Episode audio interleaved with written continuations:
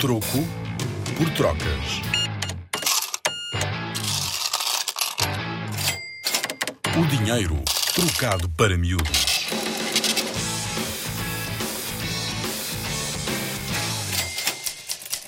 Contos de contar. Já ouviste falar?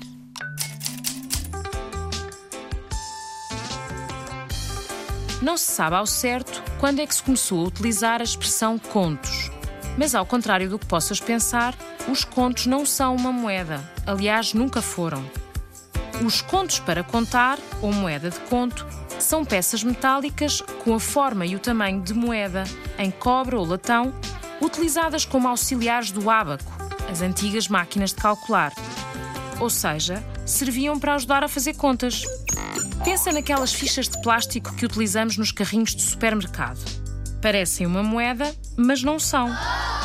Estas peças eram decoradas com figuras toscas e grosseiras, e para não serem confundidas com moedas verdadeiras, muitas vezes tinham legendas como Honestas, Eu não sou de ouro ou Conto de contar.